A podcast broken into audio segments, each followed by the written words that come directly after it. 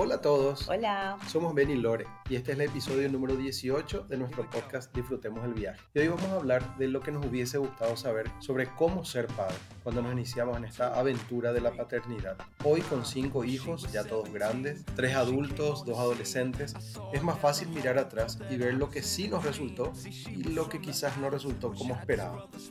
¿Podemos decir que fuimos padres exitosos? ¿Qué pensás? Sí, fuimos. ¿Somos? Somos. No, realmente teniendo en cuenta, siempre hablamos con Ben, de que ser padres es una de las responsabilidades más grandes que tenemos en esta vida. ¿Cómo puede ser que nadie nos enseñe a ser padres? Siempre hablamos de que cómo no nos enseñaron sobre finanzas, cosas básicas, cómo no nos enseñaron acerca de, de la sanidad de las emociones, que son cosas básicas, ¿verdad? Cómo no nos enseñan a hacer un matrimonio básico también. Pero cuánto más importante creemos que es, ¿cómo puede ser que no nos enseñen en el colegio, en el, No, bueno, pero arriba. un poco más arriba, secundaria, ¿verdad? Porque ¿cuántos hay? Bueno, en nuestro caso, nosotros fuimos padres adolescentes.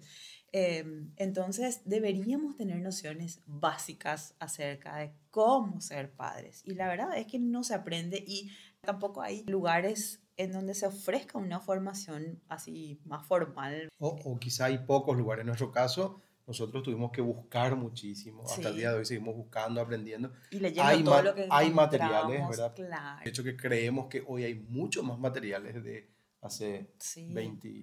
27 años atrás. Totalmente, hay mucho más y es mucho más accesible, ¿verdad? Pero siempre decimos nosotros qué necesario es, ¿verdad? Para la formación, porque no cualquiera puede ser un doctor, tenés que tener tu título, tenés que tener horas de práctica, ¿verdad? Sin embargo, cualquiera puede ser padre y es la vida de un ser humano la que estamos realmente formando bien o mal. Entonces, realmente es triste que tengamos que ir aprendiendo por el camino, ¿verdad? Porque al ser formadores del carácter, de la personalidad, de la identidad de un ser humano, realmente no debería dejar a la improvisación. Lo ideal hubiese sido haber contado desde siempre con las herramientas y las habilidades que a lo mejor hoy ya, 27, casi 28 años después, tenemos.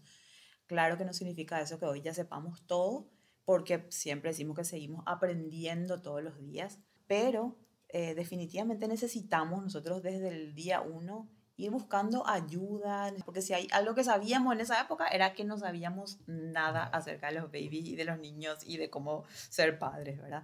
Entonces, desde la panza, yo recuerdo que, no sé, meses nos fuimos a Mama Club juntos para aprender de qué se trataba esa nueva aventura, como dijiste, en la cual nos estábamos embarcando. Y además, cursos, libros que compramos, ¿verdad? Asistíamos a cursos hasta, hasta, hasta hace poco, ¿verdad? Seguimos aprendiendo y asistiendo a cuánto curso exista, todo lo que podamos. Después vamos a pasarle el chivo de algunos cursos que hicimos Sí, que estamos seguros le va a ser de ayuda. Unos, unos cursos de padres muy buenos que nos tocó tener el Sí. privilegio de participar.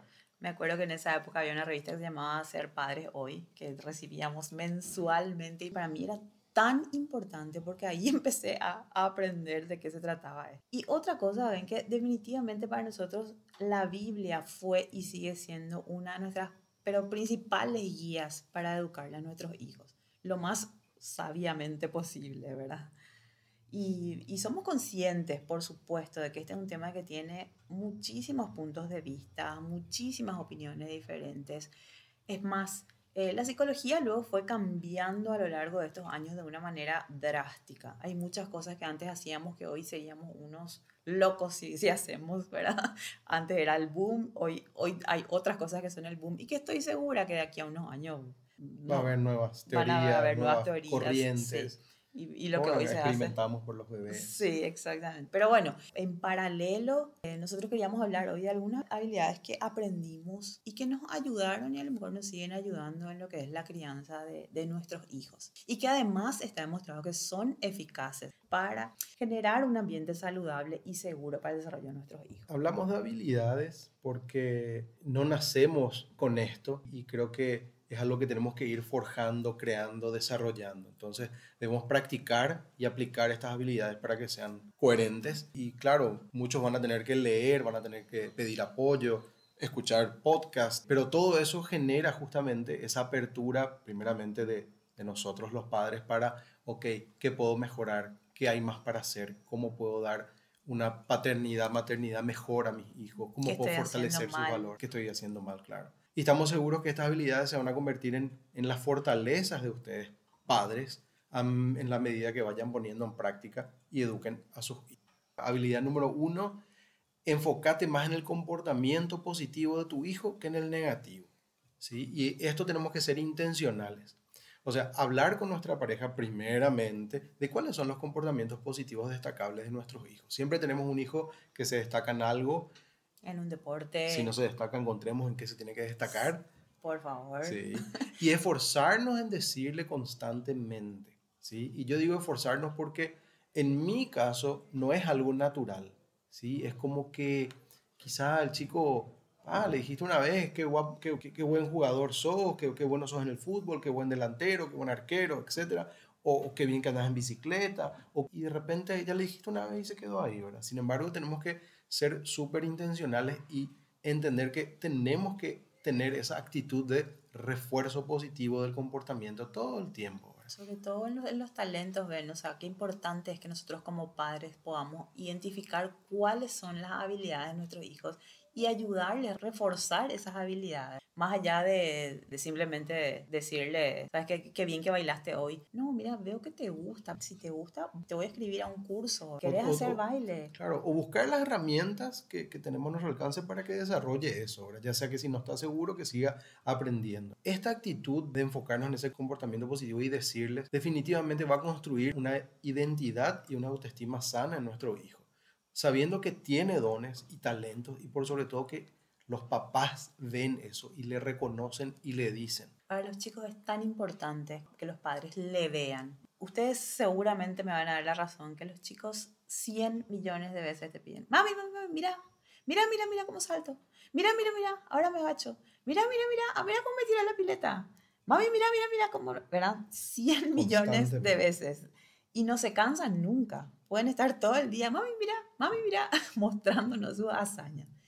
¿Qué pasa? Ellos pasan por una etapa en donde necesitan ser vistos, ser reconocidos, porque eso es lo que les va a dar, le va a dar forma a su identidad. Claro, inconscientemente, con ese, mírame mami, cómo me tiro eh, a, la pileta, eh, inconscientemente lo que está buscando es generar ese, esa formación interna de que sus papás le aman, vale, él sabe hacer las cosas. Se toman el tiempo para verme, deja lo que está haciendo para verme porque soy importante. Y pareciese una tontería, qué sé yo, se está tirando la pileta, pero eso... Eh, es no, pero, no, pero digo nomás una tontería en el sentido de que verle o no verle cambia, o sea, fortalece su carácter, sí. Totalmente. No es esa única vez. Ser visto es lo que genera, es el inicio de, de esa formación de esa identidad. Yo existo porque mis padres me ven y me aman y me dan un valor. Es el, mensaje que deberíamos transmitir. Y por supuesto, vamos a ver el contrario, que es cuando constantemente le estamos retando, le llamamos la atención por lo que hacen mal. Ese es el comportamiento que estamos reforzando. ¿sí? Un comportamiento negativo, un comportamiento de que el chico hace mal las cosas, al punto de que eh, ellos internalizan que es un niño malo, soy un nene que se porta mal, soy un nene que hace mal las cosas. Por eso es que muchas veces no se sienten motivados a corregir el comportamiento y va tomando forma ya en, como parte de su identidad porque así es como se percibe. Por eso decimos la importancia de no es una sola vez, sino es constantemente. Claro, y es una cuestión de matemática simple. Si de 20 interacciones que hoy, pongamos un ejemplo, 20 interacciones que hoy tuvimos con nuestro hijo, 15 fueron para retarle o para corregirle o para decirle, mira, esto estás haciendo mal o deja de hacer esto. ¿Qué refuerzo creen ustedes que es el que va a prevalecer y qué es lo que va a instalarse en su mente y en su corazón? Por supuesto que lo negativo. Y claro que se van a preguntar, pero ¿qué pasa si mi hijo de 20 cosas que hace 15 está metiendo la pata o está tocando lo que no tiene que tocar o está haciendo algo malo? ¿Qué hago? ¿Cómo hago con esta criatura de Dios? Que... dejo pasar nomás, ¿verdad? Y obviamente que no se trata de dejar pasar el mal comportamiento, sino que en donde ponemos el énfasis. Nosotros claro que tenemos que corregir esos, esos malos comportamientos pero usemos ese mal comportamiento para redireccionarle y para, enseñar, eh, para enseñarle lo que esperamos del chico. Toda oportunidad es buena, así que no desperdiciemos las oportunidades. Aún los comportamientos negativos podemos dar vuelta y podemos reforzar cuando hace bien. Entonces, por ejemplo, ¿verdad? en vez de decirle, ya otra vez, eh, Pablito, estás gritando, o Juancito, deja de gritarle a tu hermana, le podemos decir, mi amor, yo sé que te frustra cuando tu hermana toca tu juguete, pero ella va a entenderte mucho mejor si vos le hablas firme, pero sin gritar. ¿Quieres probar? Mira, por ejemplo, decirle, Juanita, dame mi juguete. Cuando el chico hace lo que le decimos, ¡Wow! ¡Qué genial! ¿Viste cómo ahí te dio tu juguete? Entonces, no es que no le corregimos, pero en vez de retarle nomás, enseñémosle y démosle la oportunidad de corregir su comportamiento y de reforzar cuando hace bien. Y para darle un poquito más de énfasis y, explicar mejor y, y recalcar, tenemos que entender que la manera de destacar ese comportamiento positivo es describir lo que está haciendo bien no solamente las palabras, y digo solamente porque son muy buenas las palabras, qué campeón, qué guapo, te salió súper bien, qué gusto, algo genérico que solemos decirle, sino entrar en un poco más de, de detalle, ¿verdad? Sobre específicamente qué hizo bien para que el chico entienda que ahí es donde tiene que enfocarse y ahí tiene que repetir. Por ejemplo, cuando el chico es pequeño y está en el proceso de aprendizaje de atarse los cordones. Cada vez te sale mejor atarte los cordones. ¡Wow! Felicidades, perfecto. Hiciste una orejita, después la otra, pasaste por arriba, después tiraste. ¡Qué bueno! Independientemente si le salió bien a la primera o a la segunda, darle esa explicación, darle la información de específicamente qué bien te está saliendo esto. Por ejemplo, si, si vamos a dar una vuelta en bici con, con alguno de los chicos, le decimos, me encantó ir a andar en bici contigo, vi cómo esquivaste las piedras o vi que frenaste súper bien en la esquina. Qué bueno, te felicito. Darle ese contexto. y No es solamente ser porrista donde le decimos a todo lo que hace, eh, muy bien, eh, muy bien, eh, muy bien. No, no, no. Ser más específico. Para que ellos sepan qué comportamiento estuvo correcto y qué comportamiento estuvo equivocado, por supuesto. Tratemos de enfocarnos en lo que hace bien. Y hablando de derramar la leche, me encantaría aquí darles también un, un, un, énfasis a la importancia de darles a los chicos un espacio para el error. Más allá de que no nos gusta que derramen la leche, porque a lo mejor es más trabajo para nosotros, dejémosle que se equivoquen. Claro, si el chico, el ejemplo de derramar la leche, si rompe algo, ok, que enfrente que rompió, hay consecuencias, que pida perdón. Que, limpie. Que limpie, pero no, no es algo trágico y no es algo irreparable, ¿sí? Porque si no, constantemente le estamos haciendo a un niño temeroso de equivocarse. Y lastimosamente o que, quiere ocultar su O peor, si quiere ocultar. Y lastimosamente el que tiene miedo a equivocarse, lo que le estamos robando es la posibilidad de que sea una persona que intente que, practique, que no importa que se equivoque porque en algún momento le va a salir mejor y va a perfeccionarse gracias a esas equivocaciones. y el tema, como dijiste, el tema de que por ahí el chico ya sabe que papá y mamá le van a retar y, desea ocultar. ¿sí? Y acá no estamos diciendo no hay que castigarle, no, van a asumir las consecuencias, pero las palabras y, y el cómo nosotros reaccionamos tiene que dar refuerzo positivo te echaste, no importa, es un accidente, a cualquiera le puede pasar.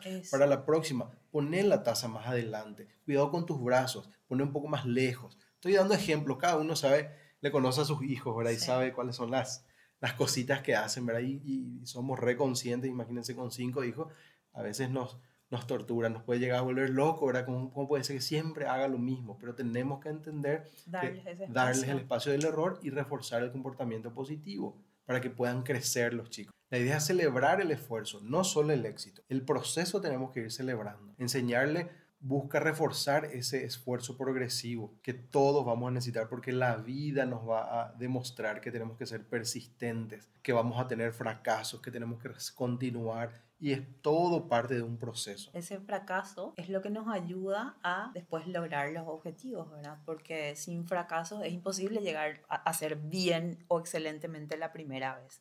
Y realmente eso es demasiado importante y eso lo aprendemos a través de la experiencia. Bueno, la segunda habilidad que queremos compartir hoy con ustedes es la importancia de asignarle tareas de la casa a los chicos. Realmente quienes nos conocen saben que nosotros desde toda la vida la tuvimos ahí en nuestra ladera pegadita, pegadito un calendario de actividades en donde... Calendario de tareas. De tareas. En donde se van distribuyendo esas tareas de la casa entre cada uno de los niños. Al comienzo era el mayor nomás, después ya entró Sophie, después ya entró Nico y así le, le íbamos agregando a los chicos a medida que crecían y también íbamos agregando las tareas a medida que ellos eran capaces de hacer tareas más complicadas a lo mejor. A lo mejor la, nuestras nenas más chicas, cuando eran chiquititas, nosotros le dábamos famoso la ropa limpia. Sí. Pero no era toda la ropa limpia, era la ropa interior. La ropa interior. claro, en esa época, hoy ya cada uno lava su ropa, ¿verdad? Pero en esa época yo, yo me encargaba de la ropa de toda la familia, de los siete, ¿verdad? Entonces estaba todo junto. Todo había, junto, había que doblar. Separar las ropas, lo que era ropa interior, las medias, a una le tocaba. Eh, era todo un proceso, ¿verdad? Pero como decías, el, el concepto de asignarle tareas tiene mucho peso. Y siempre decimos que eh, nosotros como padres a lo mejor decimos, no, yo en, en, dos minutos me siento y hago todo. Sin embargo, no sé, a lo mejor Paulina estaba horas con las medias, al final no encontraba su par, se pasaban, ¿verdad? Y, obviamente esto es un proceso y no da gusto. Que nosotros tenemos que aprender a aguantar, porque realmente muchas veces nosotros rompemos. Muchas veces se quedaban una hora en su pieza, no, no vas a salir a hacer tu tarea. Una hora y entras y están leyendo. No, no, no puedes leer, ok, listo. Le enfocamos otra vez. Después nos vamos y está haciendo otra cosa. A veces escondía la bolsa. Escondía la bolsa, de mí así, sí, no, no, todo un tema, ¿verdad? Pero, Pero... el concepto está bueno. Y por supuesto, eran chiquititas, ¿verdad? A medida que fueron creciendo, ya le sacamos esa tarea y fueron ascendiendo, ¿verdad? En, en, en responsabilidad. En, responsabilidad y en complejidad de las tareas, ¿verdad? Eh, los más grandes ya lavaban los cubiertos, eh, y limpiaban su baño, ¿verdad? Porque siempre el baño de los chicos era, bueno, sin comentarios.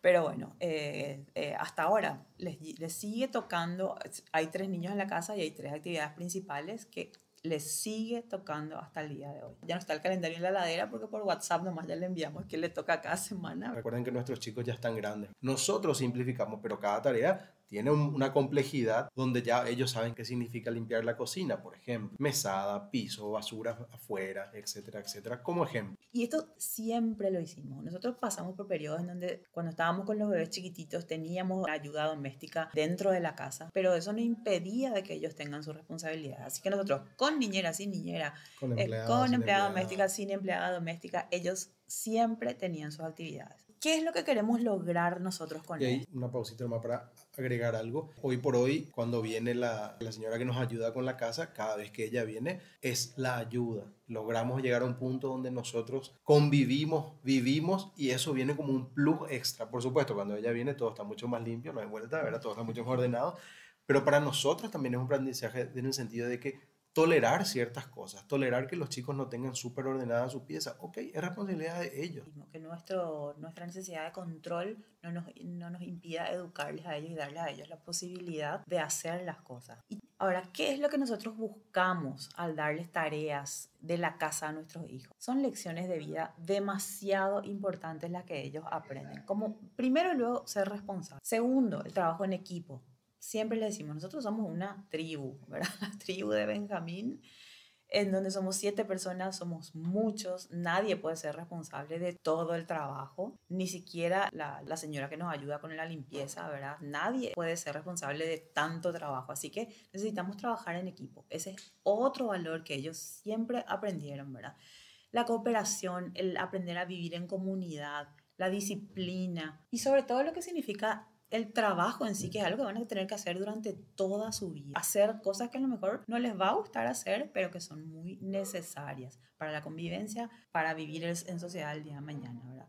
Y todos son valores en que se aprenden haciendo. La gente que aprende estas lecciones temprano en su vida está demostrado que tienen muchas más posibilidades de ser adultos equilibrados, sanos, adaptados al entorno en el cual les toque vivir. Y ojo que aquí no estamos hablando de pedirles un favor de vez en cuando a nuestros hijos. Eso es otro tema que es sumamente importante. Estamos hablando aquí de que tengan responsabilidades reales, que se mantengan en el tiempo y es más, que vayan creciendo, como les contamos, eh, a medida que ellos también crecen. Entonces, los padres que tienen mayor éxito vimos que son los que logran integrar esas tareas de la casa como una parte normal de la rutina familiar y como un estilo de vida de los niños. Así mismo. Bueno, vamos con la habilidad número 3 y es construir una relación fuerte con tu pareja. ¿Qué tiene que ver tu matrimonio con las habilidades de ser padre o madre? Quizás algunos se pregunten, pero todos los estudios demuestran que los niños que vienen de familias con bajos niveles de conflicto son más felices que los niños que provienen de familias con altos niveles de conflicto. Aunque creas que tu relación de pareja no tiene nada que ver con ser buen padre o buena madre, Los estudios demuestran todo lo contrario. ¿sí? Una de las cosas más importantes que puedes hacer por el bien de tus hijos es construir una relación sólida, fuerte con tu esposo o con tu esposa.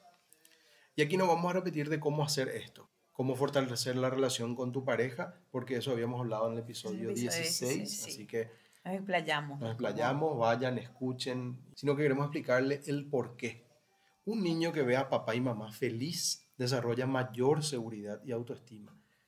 El niño se siente en un ambiente sano. Ahora, uno que no ve eso, uno que ve constante pelea, duda eh, entre los padres, ciertos problemas, porque los niños ven mucho más de lo que nosotros creemos, ¿verdad? Escuchan más.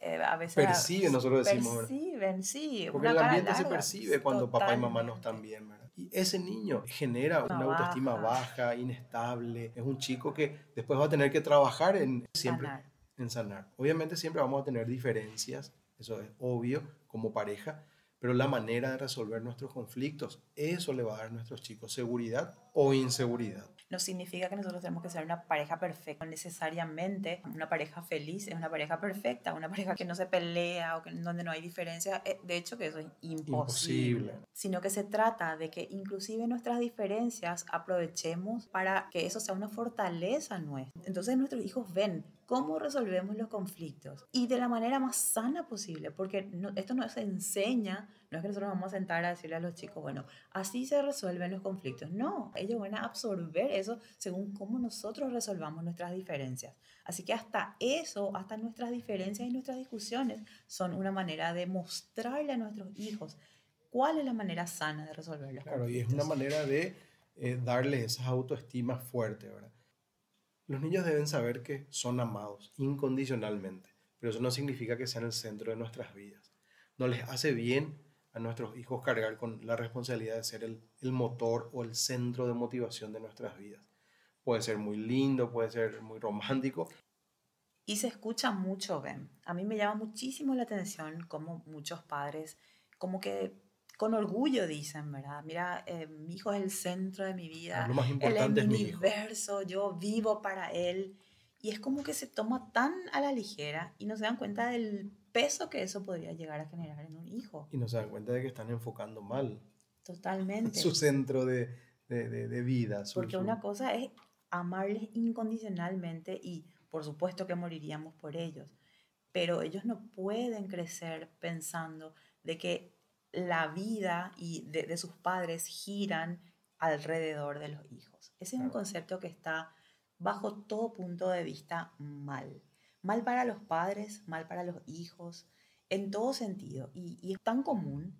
Muchos creen que eh, eso es ser buen padre. Y es algo que siempre nos llama la atención, que con qué facilidad los padres caen en este error creyendo que eso es lo mejor para el hijo. Y los niños deben recibir el mensaje correcto de que son amados incondicionalmente, pero que sus padres son adultos, independientes, responsables de su felicidad, con metas y objetivos en todas las áreas de su vida. Y sobre todo que tenemos ordenadas nuestras prioridades. Claro, porque es una cuestión de prioridades, ¿verdad? Cada cosa en el lugar correcto y con el correcto equilibrio. Como habíamos conversado en el podcast anterior. anterior o en el 15, creo que fue así. Donde hablamos, de, las prioridades, que para nosotros es primero mi relación con Dios, para yo estar bien centrado, para yo ser una persona sana. Luego está mi esposo, mi relación con mi esposa, con mi pareja, para que formemos un equipo, ¿verdad? Para darle soporte a los chicos. Y luego vienen los hijos y la familia, ¿verdad? Y en ese orden y con esa lógica, obviamente, una persona sana, con una pareja sana, con unos hijos sanos si yo no estoy sano, no puedo formar un matrimonio sano, no puedo pretender transmitir a mis hijos otra cosa diferente a lo que yo soy o lo que yo tengo. Totalmente. Todo se alinea cuando hay un buen orden de prioridades. El cuarto punto, la cuarta habilidad que queremos compartir con ustedes. Disciplinen a sus hijos en acuerdo con su pareja. Esto es lo que también hablamos bastante, nos explayamos en el episodio eh, número 6, en donde hablamos sobre el matrimonio en equipo. Ahí hablamos eh, en general sobre la importancia del acuerdo en la pareja. Pero cuánto más es importante llegar a un acuerdo en cuanto a la educación de los chicos, en cuanto a la disciplina que le vamos a dar a nuestros niños. Ustedes no se hacen una idea de cuántos problemas de niños hay en los consultorios psicológicos, en donde en realidad el niño no tiene nada que ver, sino con el desacuerdo que hay entre los padres. Entonces el acuerdo es fundamental en cuanto a la disciplina de los chicos. Yo pienso esto, Ben piensa de otra manera, pero vamos a establecer esto, vamos a llegar a un acuerdo y la manera en que le vamos a disciplinar va a ser esta. La manera que vamos a responder, la manera del castigo, todo tiene que estar hablado entre los papás para luego poner en ejecución. Sí, no se trata de que vamos a hacerlo a la manera de Ben o vamos a hacerlo a mi manera nomás, porque siempre hay un padre que a lo mejor es más autoritario, otro que es más pasivo, otro que va a estar de acuerdo con disciplinarles así firmemente, otro que va a estar de acuerdo con no, no es para tanto. Entonces, eh, lo importante es hablar antes y hacer lo que acordamos, no lo que yo tendría ganas de hacer o lo que me surge o lo que me nace o ya me enojé todito y ya le mandé a la China y no era eso lo que quedamos. Claro, eso viene desde famoso, eh, le, le das un castigo al chico que, por ejemplo, no puede ver televisión y apenas la mamá sale, el papá está por ahí y, al final le hincha, le hincha y bueno, mira un ratito. Y le hace mal al niño encontrar que, ah, con papá sí, con mamá no, o a la inversa, o esto sí con papá, o esto sí con mamá. Aquí lo importante no es pensar igual, porque pensar igual no vamos a pensar igual como pareja. Lo importante es que lleguemos a un acuerdo y que siempre mostremos un frente unido. Es decir, una misma postura, un mismo discurso, siempre. Claro que podemos ser abiertos y tenemos que estar, de hecho, que dispuestos a cambiar nuestra postura, inclusive si es que encontramos que hay una mejor opción, pero juntos. No que yo cambie al final por el camino, como dijo Ben, y eh, Ben ni se entere. O que peor todavía le desautorice al papá que impuso la disciplina y yo le desautorizo porque no estoy de acuerdo. Es lo peor que podemos hacer. Recuerdo que un profesor de facultad decía que cuando un niño tiene un comportamiento rebelde o desafiante hacia uno de los padres, es porque está sentado sobre los hombros de alguien más. Y generalmente es sobre el hombro del otro padre, que le avala, digamos, que tenga esa actitud contra el otro. ¿Qué significa eso? Que hay una grieta evidente en la pareja. Hay, hay una división por la cual puede entrar y que le empodera al niño para rebelarse, para manipular o para hacer lo que quiere. Ahora, esto se da en un matrimonio donde papá y mamá están juntos. ¿Y qué pasa si estamos separados? ¿Qué pasa si, si es una pareja que ya no convive juntos? ¿Cómo se hace esto de, del acuerdo? Igual lo ideal es que se siga disciplinando en acuerdo, que hayan reglas que se cumplan en la casa de papá, en la casa de mamá. Pero si esto no se da y a lo mejor la comunicación no es tan fluida, tienen otras reglas diferentes, de la misma manera, el punto es que en casa de papá se hace de esta manera, esa es la regla. Y yo respeto cómo lo hacen en la casa de papá. Y en casa de mamá se hace de esta manera. Y acá las reglas son estas. Claro, porque son, son dos casas. El chico tiene que respetar. Tiene que respetar los dos. en este caso, ¿cómo se haría? Sí, es ya un tema para otro episodio probablemente qué hacer cuando están cuando los padres son separados, pero si es el caso, por lo menos queremos adelantarle tres no rotundos que nosotros siempre vemos que influyen tan negativamente en los niños y es el número uno, no hablar mal del otro padre frente al niño. Esto se da en parejas casadas y separadas. En ambos casos, sí. No hablar mal del padre eh, o de la madre frente al niño. El segundo, no usar a los chicos para manipular o para castigar a la, al ex, ¿verdad? Por favor, no caigan en eso. El número tres, no utilizar a los hijos como mensajeros. El famoso, anda, decirle a tu papá que tal cosa, tal cosa, tal cosa, porque yo no le pienso hablar. ¿verdad? O decirle a tu mamá que tal cosa, por favor no le usen como mensajero. Ellos no tienen por qué estar mediando entre uno y otro, porque le dañan al niño. Entonces, bueno, eso en un, paréntesis, pero realmente podemos hablar en otra oportunidad cómo llegar a estos acuerdos cuando son padres separados. Pero volviendo al tema de disciplinar en acuerdo, si los padres están juntos, igual muchas veces actuamos como si fuésemos personas totalmente independientes. Acuérdense que lo que tenemos que buscar es actuar como uno. Papá y mamá son un, frente bloque, unido. Frente unido. Un bloque único. Intraspasable. No es que yo voy a hacer el ojito papá y yo voy a conseguir lo que quiero, que mamá ya me dijo que no sí o sí tiene que haber comunicación entre papá y mamá y el frente, el speech tiene que ser el mismo siempre. Evitar, por favor, las famosas amenazas de que cuando venga tu papá vas a ver, ¿verdad? Mirá que tu papá si se entera. Estas dos cosas son realmente súper dañinas para los niños. Esto le da el mensaje de que yo no tengo ni la autoridad para hacerme cargo de vos, o no tengo las ganas, o no tengo la fuerza o la capacidad para hacerme cargo de, tu disciplina. Que es muy diferente decir, cuando venga tu papá vamos a continuar hablando de este tema. Claro. Porque es un tema que tu papá tiene que estar al tanto. Eso, es otra, cosa. Hablamos del famoso, cuando venga tu papá vas a ver, y se va la mamá. Sí. Andate a tu pieza y le envía al hijo a la pieza. Es como que yo no te puedo disciplinar, tu papá es el que te va a disciplinar. Me sobrepasaste. Sí, yo no puedo contigo. Ese es el mensaje.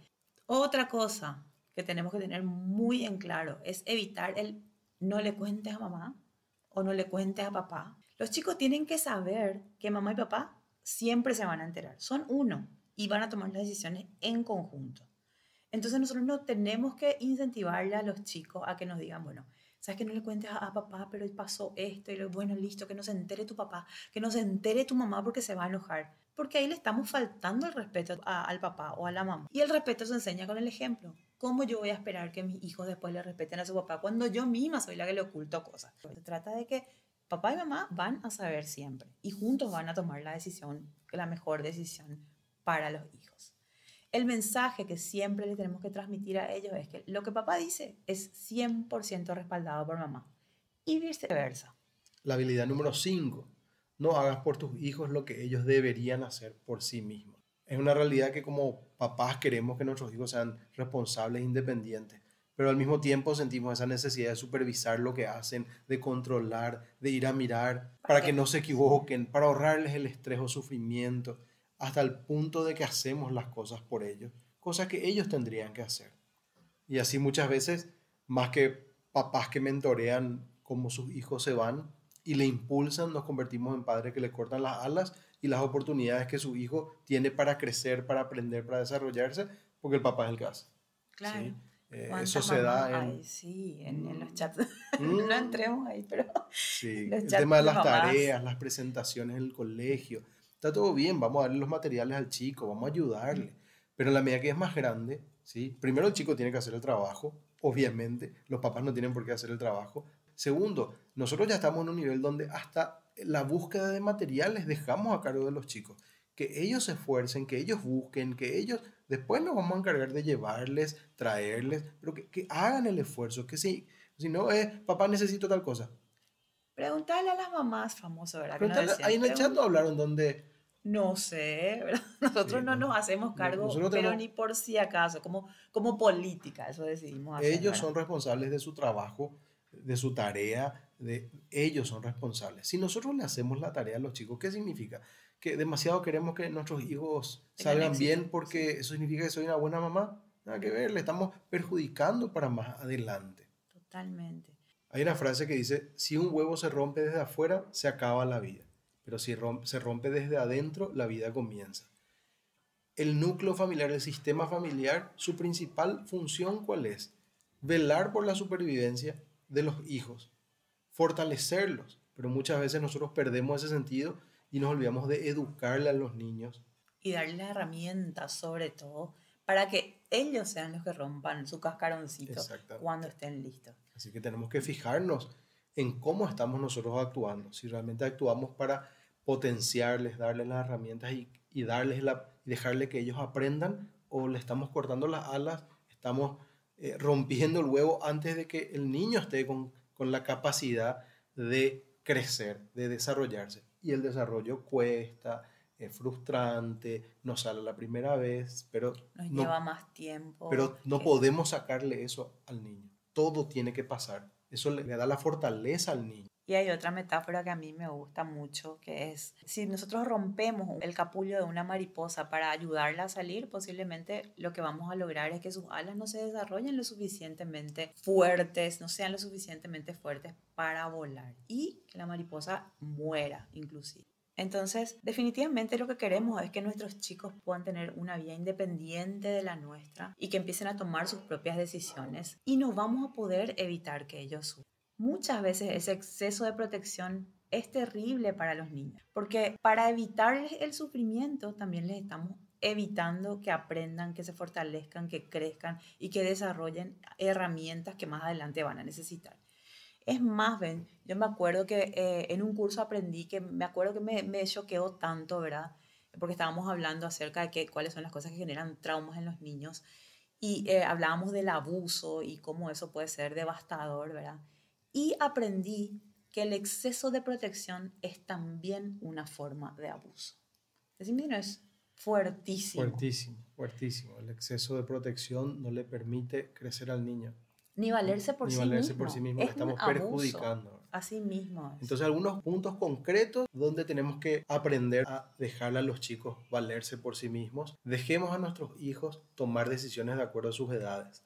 Dejemos a nuestros hijos que afronten las consecuencias naturales de sus decisiones. Totalmente. De ser posible, evitemos utilizar frases, sos muy chico para hacer esto. Cambiemos Que ese lenguaje. Que intente. Que intente. O Celebremos el proceso. Celebremos el proceso. Otro punto, no permitamos que los chicos sean el centro de nuestro universo. Dejemos a nuestros chicos que se equivoquen. Todo esto le da, le, de alguna manera le damos la capacidad de crecer al niño, que él tome una decisión y si se equivoca no pasa nada. Bueno, y así terminamos este episodio. Una vez más les animamos a utilizar estos temas para conversar con sus parejas sobre cómo están educando a sus hijos. Que esto les pueda servir, como siempre les decimos, como un detonante para que puedan conversar al respecto, para que puedan escucharse el uno al otro. Esto es fundamental también, siempre les repetimos. Traten de hablar con su pareja y tomen el consejo de su pareja. Si tu esposo te dice, sabes que Lore está siendo muy dura con este tema, toma el consejo, lleguen a un acuerdo.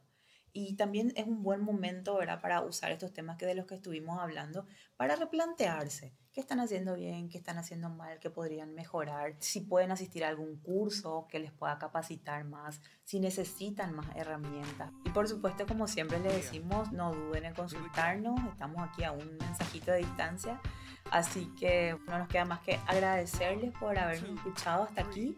Les mandamos un abrazo fuertísimo y disfrutemos el viaje. Chao, chao. Chao, chao.